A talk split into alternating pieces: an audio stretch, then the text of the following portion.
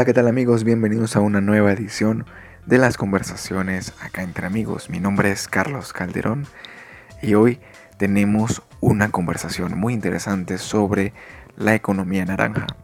Y para ello tenemos la invitada que es eh, Griselis Barrios Leal. Ella es poeta, trabaja el tema de la economía eh, naranja, es eh, también contador público y eh, trabaja también en los temas que tienen que ver con propiedad intelectual. Esta conversación la hicimos a través de un Instagram en vivo. Y bueno, tuvimos unos pequeños problemas para conectarnos y, con la señal, pero bueno, espero que puedan disfrutar de esta conversación con Griselis porque es un tema muy interesante. Y eh, bueno, espero que lo compartan, que lo disfruten. Y sin más preámbulo los dejo con la conversación con Griselis Barrios Leal en Acá entre Amigos.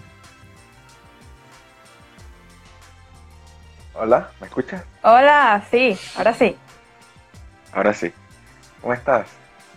Bien, aquí inquieta. Solucionando los problemas técnicos. total, total, pero bueno. Demasiado, demasiado extraño, pero bueno. Ya estamos sí, tal cual. Gracias, gracias por aceptar la invitación a, esta, este espacio de conversaciones acá entre amigos. Una forma de que, de que juntos hagamos contenido interesante en esta cuarentena que, bueno, nos mantiene a todos eh, en nuestras casas y bueno, para que aprendamos y para que conversemos un rato interesante. Tal cual, tal cual. Sí, hay que aprovechar que la gente está sin hacer nada y tenemos ese espacio ahí de atención momentánea quizás. Así es. Bueno, eh, Griselis está desde Marquisimeto, Estado Lara, para quienes no la conocen. Eh, ella es poeta y trabaja también con todo el tema que tiene que ver con economía naranja. Exacto que es el tema que vamos a abordar el día de hoy con, con ella. Vamos a conversar sobre la economía naranja, sobre sus implicaciones en el marketing, en la innovación y, ¿por qué no? Porque hoy es el día de la poesía, pues vamos a tener un regalo para ustedes eh, en verso al final de la, de la conversación. Sí, exacto.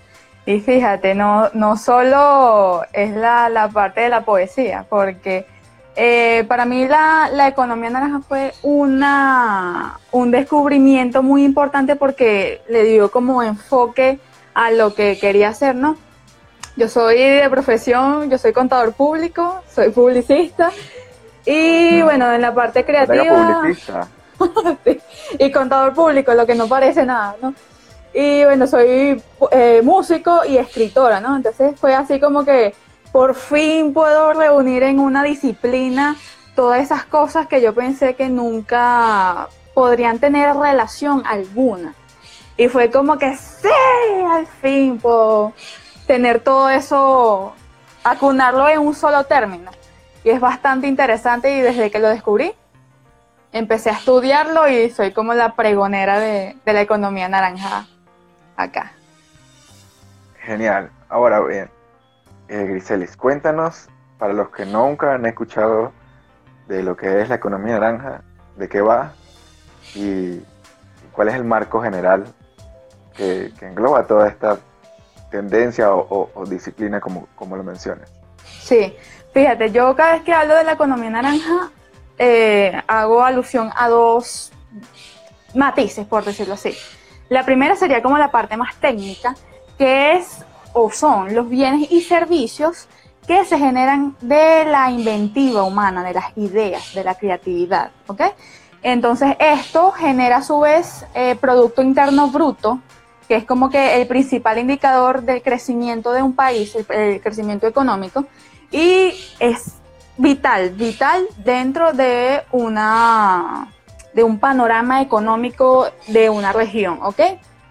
Y está la parte como el matiz negativo, que es el tomar en cuenta aquellas profesiones que en casa nos dijeron que era el hobby, que éramos los hippies, que por ejemplo la música, la fotografía, la literatura, el desarrollo de videojuegos, entre otras cosas. Entonces es como pintar esos dos matices allí.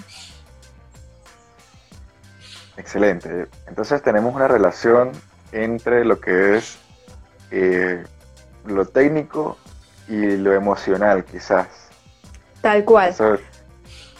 Eso, fue, fue algo que, noté en lo que, lo que pude leer. Es esa mezcla entre lo que entre las profesiones, digamos, tradicionales y estas que, quizás no son tan eh, tan reconocidas o no eran tan reconocidas. Entonces, eh, les da una, una suerte de eh, nuevo auge para que ellas puedan desarrollarse, las personas puedan desarrollar su inventiva, su innovación y su, su, ¿cómo se llama? Su, su arte para hacer, hacer negocios. Porque esa es la otra parte interesante que, quisiera que conversáramos, el cómo hacer de esa pasión, de esa economía quizás, o esa, de esa profesión que quizás lo vemos como un hobby, eh, un negocio realmente formal que produzca para el país o para la, eh, para la persona un beneficio económico. Sí, totalmente.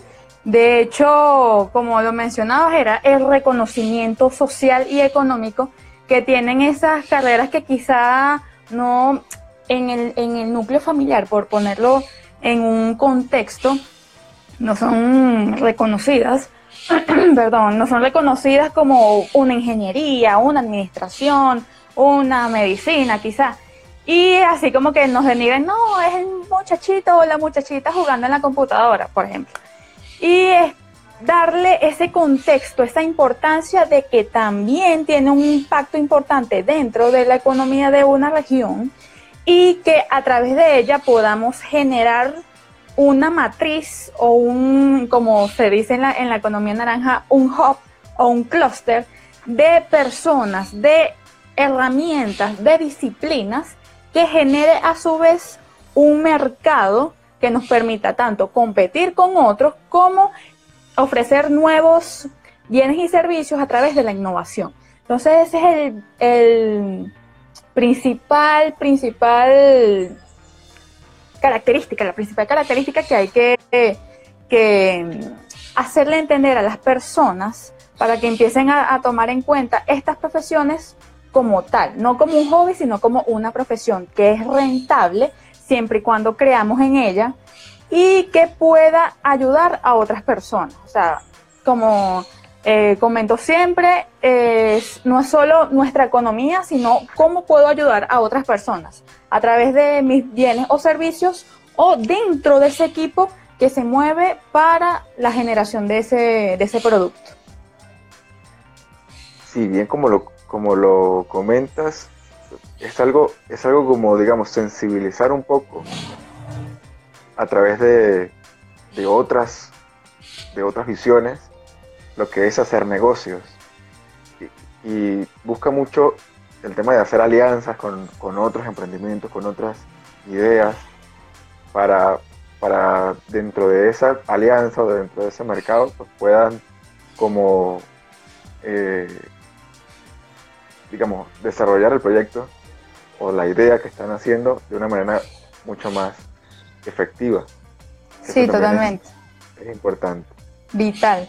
Sí, eso, eso está, perdón, dentro del, del mismo sesgo, podría decirse así, que, ah, bueno, como son diseñadores, como son publicistas, como son músicos, ellos no necesitan un modelo de negocio o una estructura de costos, por ejemplo, para desarrollar su, su, propia empresa, que esto es un mito que hay que derrumbar por completo porque esto también es un negocio. Nosotros, por ejemplo, hablando de la música, nosotros tenemos que mantener los instrumentos, tenemos que comprar cuerdas, tenemos que trasladarnos a los eh, conciertos, tenemos que contratar a los fotógrafos, por ejemplo. Entonces, todo eso va generando su propia ramificación de trabajos, de empleos que tiene que tener una estructura. Si yo me estructuro, voy a llegar muy, muy lejos.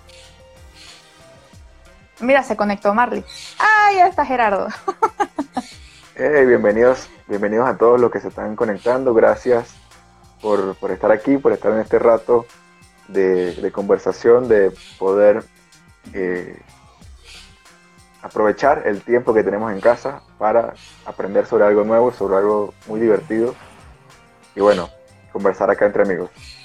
Gracias a Marley que con el, el, en vivo que hice hace ya unos, unas semanas con Marley de Cerebrollo, una chica que les invito a seguir con contenido muy interesante. Eh, a través de ese en vivo conocimos, conocí a Gris. De esta conexión que tenemos hoy. gracias Marley. Sí, fíjate.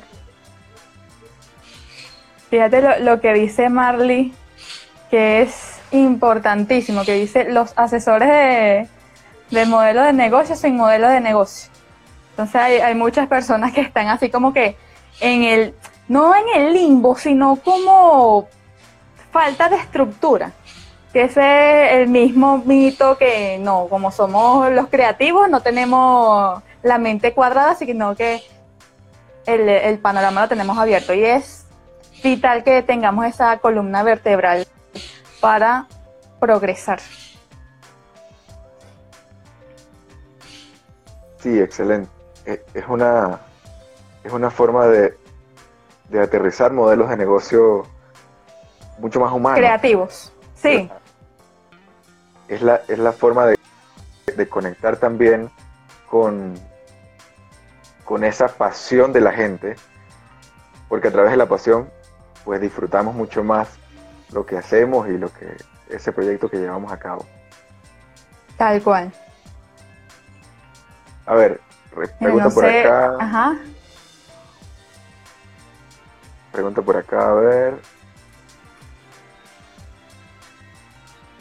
Infecto de ti. ¿Existen textos referentes a toda esa estructura o sobre la economía naranja? Uy, sí, hay muchísima información. Fíjate que hay un libro. ¿Cuál le recomendarías a ella? Sí, mira, hay un libro hermosísimo, pero hermoso en todos los sentidos porque gráficamente está diseñado para la, el desguste visual, es muy hermoso y también por el contenido, que se llama Economía Naranja, una oportunidad infinita. Este libro fue editado por el Banco Interamericano de Desarrollo en el 2013 y fue creado por eh, Felipe Huitriago y eh, Iván Duque, que es el actual presidente de, Colombia. Por eso es que también ese libro es como que la base del gobierno de, Colombia, porque ellos están muy, muy, muy enfocados en lo que son las industrias creativas. De hecho, yo he estado haciéndole seguimiento y entonces está como que llevarlo del libro a la realidad. han habido algunos eh, hay como unos contratiempos y unos matices negativos, pero es hermoso. De hecho, este, puedo, podemos hacer como una, una lista de distribución y yo les envío material didáctico de manera que no se, no se enrollen tanto en la parte técnica que me meto yo, que es por ejemplo la evaluación del Producto Interno Bruto venezolano, que no hay números, pero uno hace como que el esfuerzo por escudriñar esa, ese impacto de las industrias naranjas aquí en, Venezuela. Bien, entonces ya saben, si quieren el, que Griselis y nos pueda compartir ese material, eh, coméntenlo acá o coméntenlo en nuestros directos, arroba Calderón y en la cuenta de Grisel, Gripilam, en redes sociales o en aquí en directo de Instagram para que ella les pueda dar ese material. Por acá tenemos otra pregunta, Giselis. Dice, ¿cómo cambia la economía naranja con esta situación de cuarentena?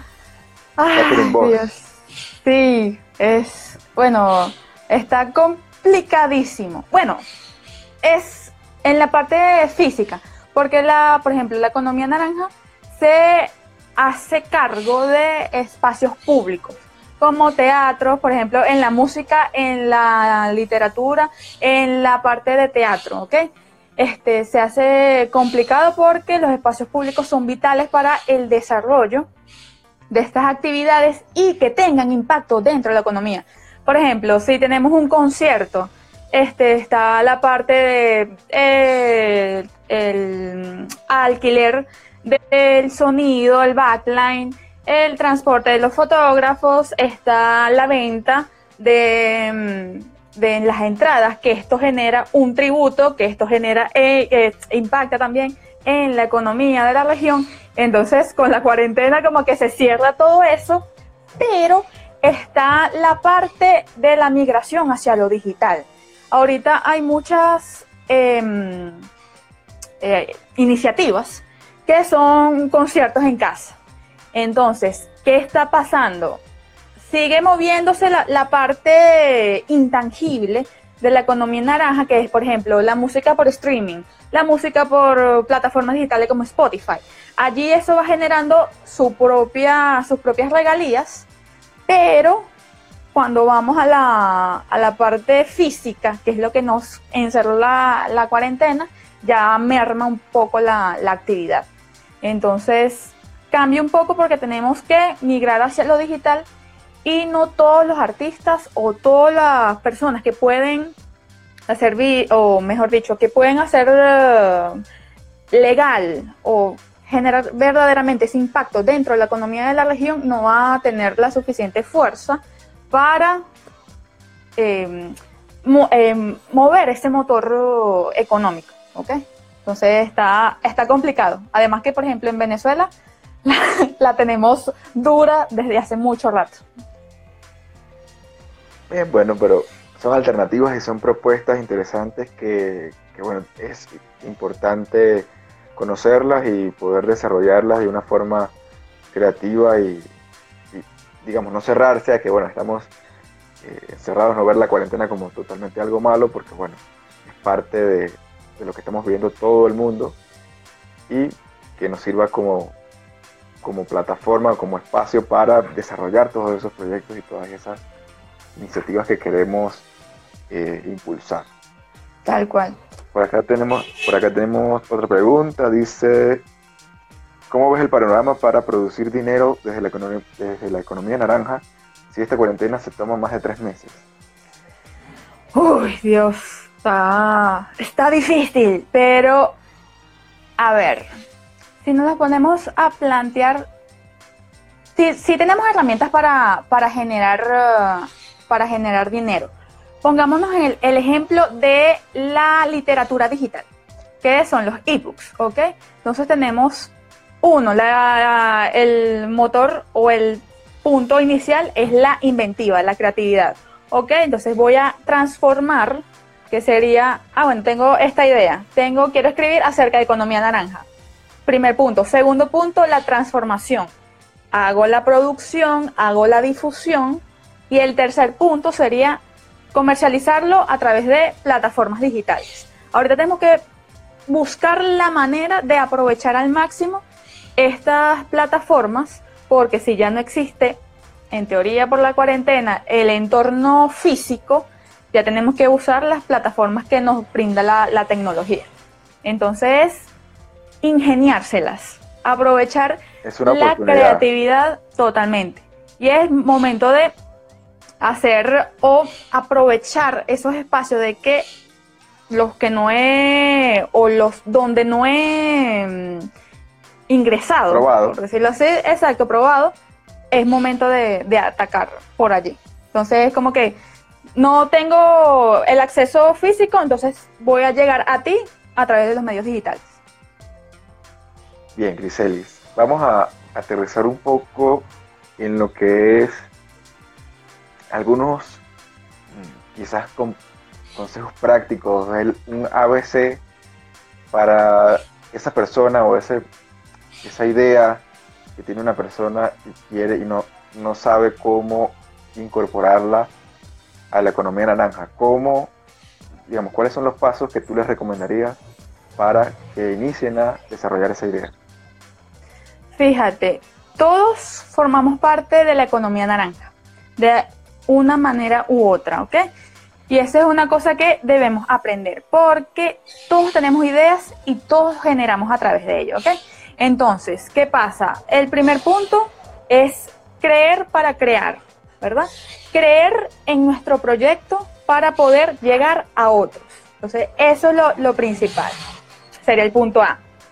El punto B es, voy a, a usar una, un refrán muy coloquial acá, que es cacarear la ñema. Así como hacen las gallinas cuando ponen, es como que, epa, estoy ofreciendo este servicio, te sirve para esto, es poder promocionarse, avisarle a las demás personas cómo te va a ayudar lo que estoy haciendo, en qué te va a servir, qué problema te va a solucionar, ¿ok?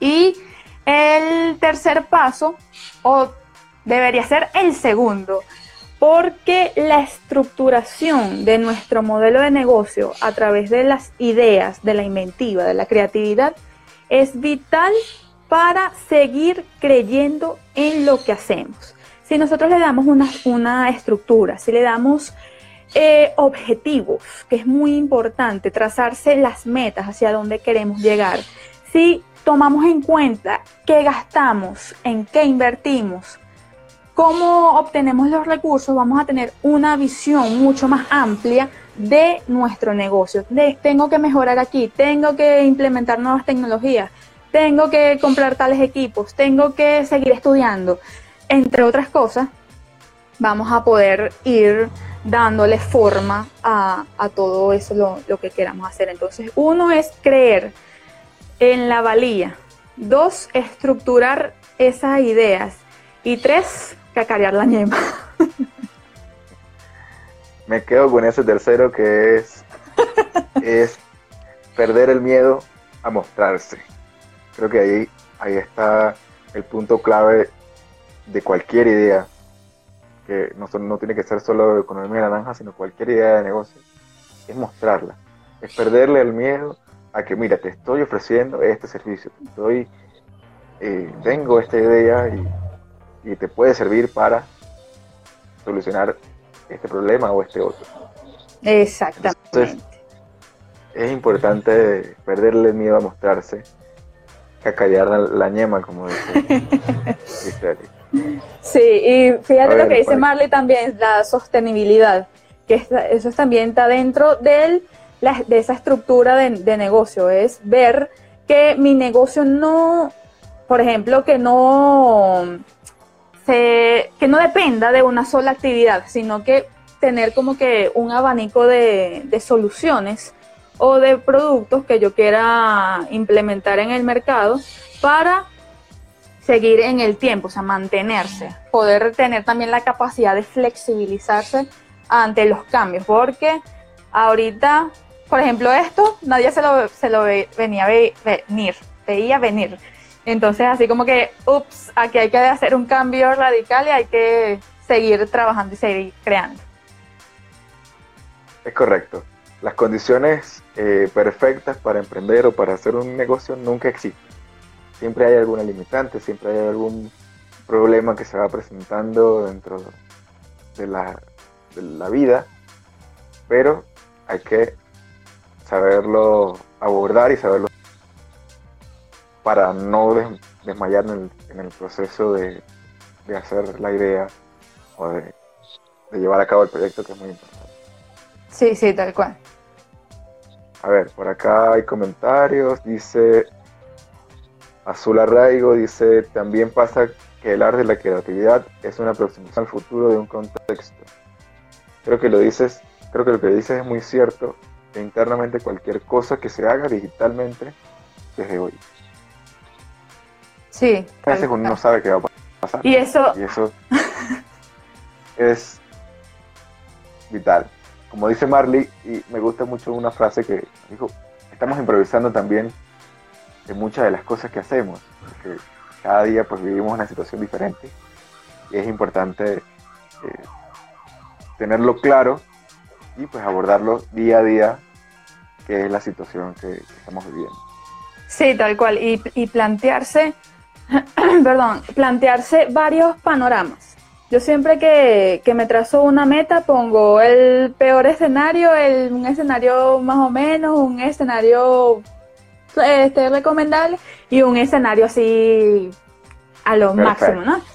Entonces, como que prever todas esas cosas que, que, puedan pasar y aún, por ejemplo, no sé, no sé, creo que todos estamos, los que están en, el, están escuchando son de Venezuela o son venezolanos e-, en el exterior, que ya tenemos como un, no sé, un PhD en, en abrirnos diferentes planes, ¿no?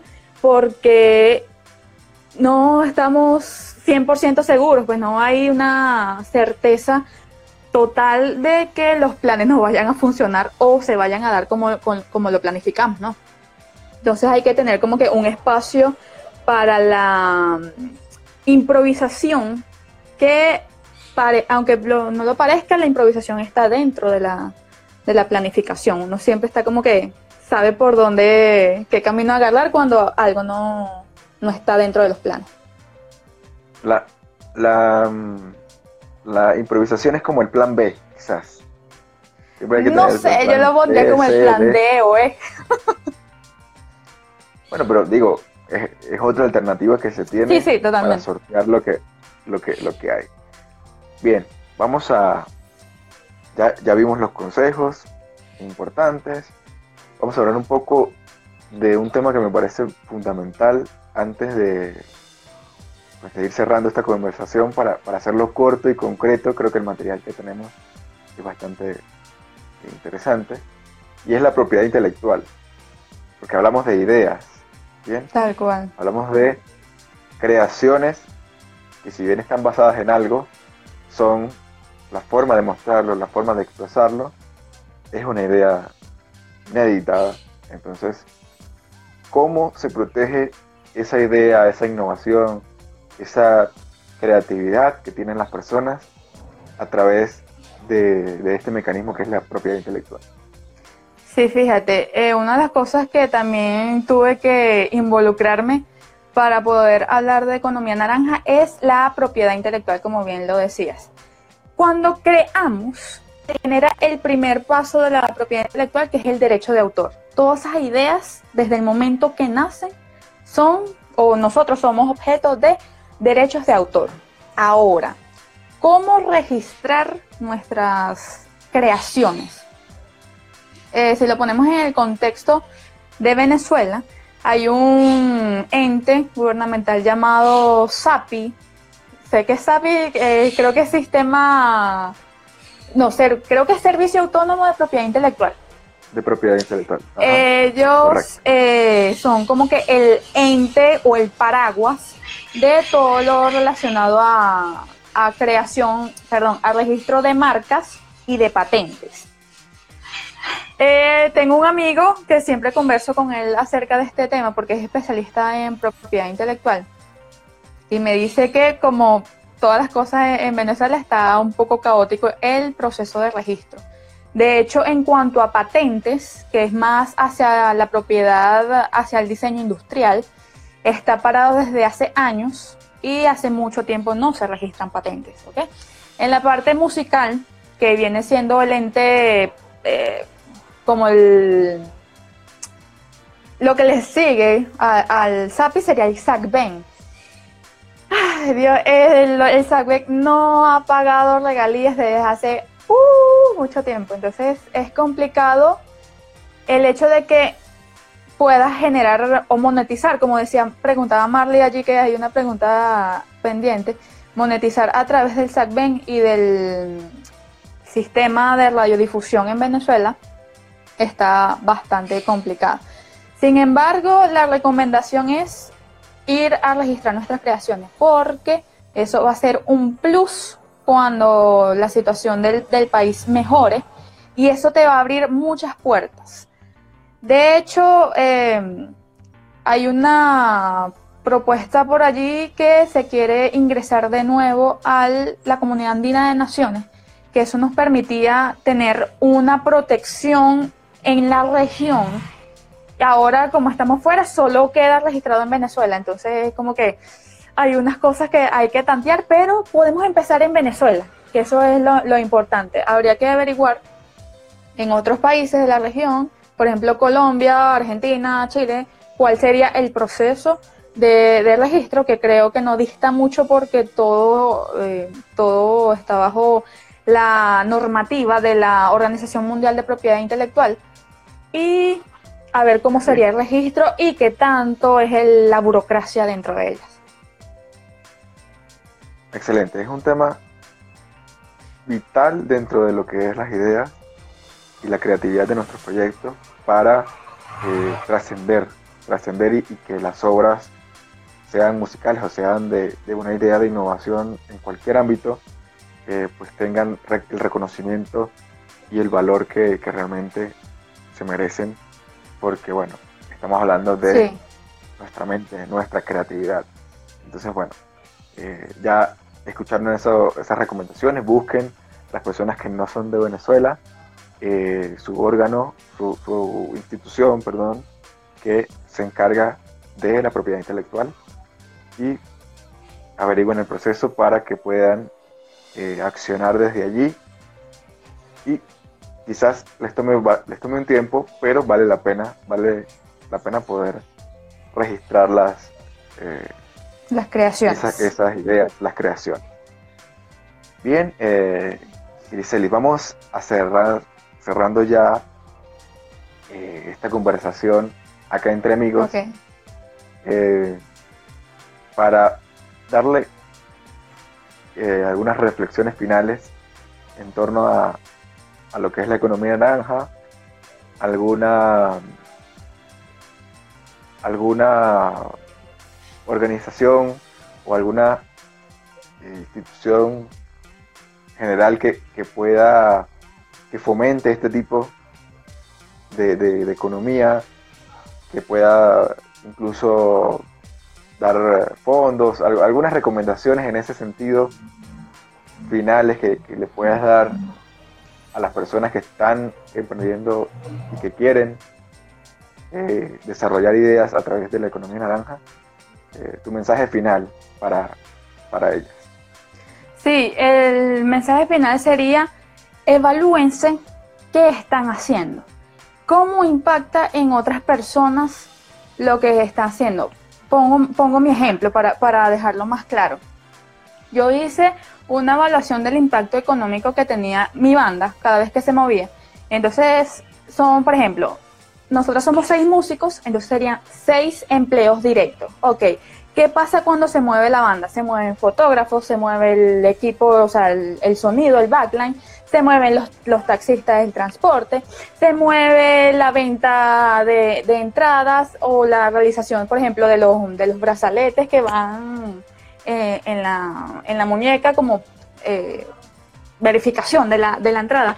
Entonces, uno se pone a evaluar y ya son de 10 a 15 empleos generados, tanto directos como indirectos. Entonces, de alguna u otra manera, alguno de ellos, si está dentro de todo ese sistema legal, y puede aportar un poquito a través de los tributos a la economía de la región. Que no sean eh, invertidos correctamente ya es otra cosa, pero si lo vemos a futuro, ya te, ya exactamente es otro tema. Entonces, es como que ver a ver más allá, ver cuando la, situación se, acomode y que los tributos sean correctamente invertidos o devueltos a, la, a la ciudadanía, ¿no? Pero es eso, ¿qué impacto tiene tu equipo de trabajo o tu, tu creación, tu, tu negocio como tal dentro de, la economía. Entonces, es como que el trabajo de, introspección y de reconocimiento, porque a veces hacemos muchas cosas y cuando empiezan a, reconocernos así como que, ay, ¿qué estoy haciendo o qué no? Y empieza como que es la misma, la misma valía que, hay que, fomentar desde el inicio, ¿no? Y bueno, este, creer para crear, ese es uno de mis mantras para poder influir e inspirar a otras personas. Todos somos parte de la economía naranja a través de nuestras ideas y de la propiedad intelectual, que viene siendo el derecho de autor. Entonces, hay que ir divulgando, difundiendo lo que estamos haciendo con nuestra autenticidad, que eso también es importante porque es como que ese extra, esa huella que vas a dejar en otras personas. Así es, no es, eh, no es lo que creas, sino cómo lo transmites y cómo, cuál es tu esencia y que lo hace diferente, porque los temas de, que se crean están basados en algo, en algo que viste, en algo que, está eh, anterior, pero la diferencia es cómo lo transmites y cuál es tu emoción ante eso que, estás creando o que estás haciendo. Giselis, eh, de verdad gracias por eh, compartir con nosotros en este espacio breve pero valioso de las conversaciones acá entre amigos, con un tema que me pareció muy, muy interesante y, necesario en toda esta situación que está viviendo el mundo. Y bueno, la invitación siempre queda abierta para otro, para otro espacio, para hablar de algo mucho más puntual o de otra situación que, que, nos quieras conversar. Eh, antes de despedirnos y decir el poema, eh, ya que, nos dijiste que tienes una banda, ¿cómo, nos, cómo aprovecha, aprovecha los micrófonos y danos las redes sociales, cómo los podemos escuchar, para que también pues tengas esa, esta ventana. Sí, bueno, nosotros somos Sorority, es sororidad en inglés. Y por ejemplo acá en Instagram estamos como piso Sorority VE. Y en YouTube también estamos como Sorority VE. Y allí está nuestro EP. Por ahí vamos a lanzar el disco, que espero sea pronto. Pero bueno, ahí vamos, ahí vamos. Excelente, ya saben. Piso Sorority VE eh, para que escuchen la música de Griselis y puedan eh, compartirla y disfrutar con ella. También los temas de economía naranja. Recordemos que si quieren el material de, los libros de economía naranja, déjenlo aquí en los comentarios. Nos escriben a, través de nuestras redes sociales, arroba WC Calderón, arroba Gripilang, perdón. Gripilang. Eh, allí pueden comunicarse y pueden eh, conversar con nosotros. Gerardo, Gerardo. Hoy es el Día de la Poesía. Y, por ahí anda Emma, que le mando un abrazote. Emma está Saludos a todos. Hoy, hoy está lanzando su poemario El Día de la Poesía. No hay otro día mejor para hacerlo, realmente. Totalmente. Bueno, tienes que compartirme, compartirme ese, enlace o esa dirección del poemario. Bien. Ajá. Como, como, es el día, como es el día de la poesía, pues vamos a cerrar con una décima y escribí para resumir lo que es la economía naranja. Y dice así. Hay que creer para poder crear un negocio formidable que sea legal y auditable, un equipo humano lograr. La propiedad intelectual es la fundamental de la economía naranja, que mezcla en una franja lo técnico y lo, y lo emocional. Lo técnico y lo emocional. Allí Hermoso. quiero dejar esa, esa reflexión junto a, a Gripilán, a Griselis, para que bueno, disfruten este día de la poesía, compartan lo que están haciendo con nosotros para también apoyarles y las, los micrófonos de las conversaciones acá entre amigos están abiertos para todos ustedes que quieran mostrar lo que están haciendo, mostrar sus proyectos y conversar sobre temas que realmente le aporten a, a todos de una manera interesante y valiosa. De nuevo, Griselis, Gracias por estar en las conversaciones acá entre amigos. Y bueno, eh, a saludos hasta Barquisimeto y nos escuchamos en las redes y en otro episodio de las conversaciones acá entre amigos. Recuerden que las cosas valiosas recuerden que las cosas valiosas de la vida solo pasan cuando compartimos acá entre amigos. Un abrazo para todos y que tengan un excelente día. Chao.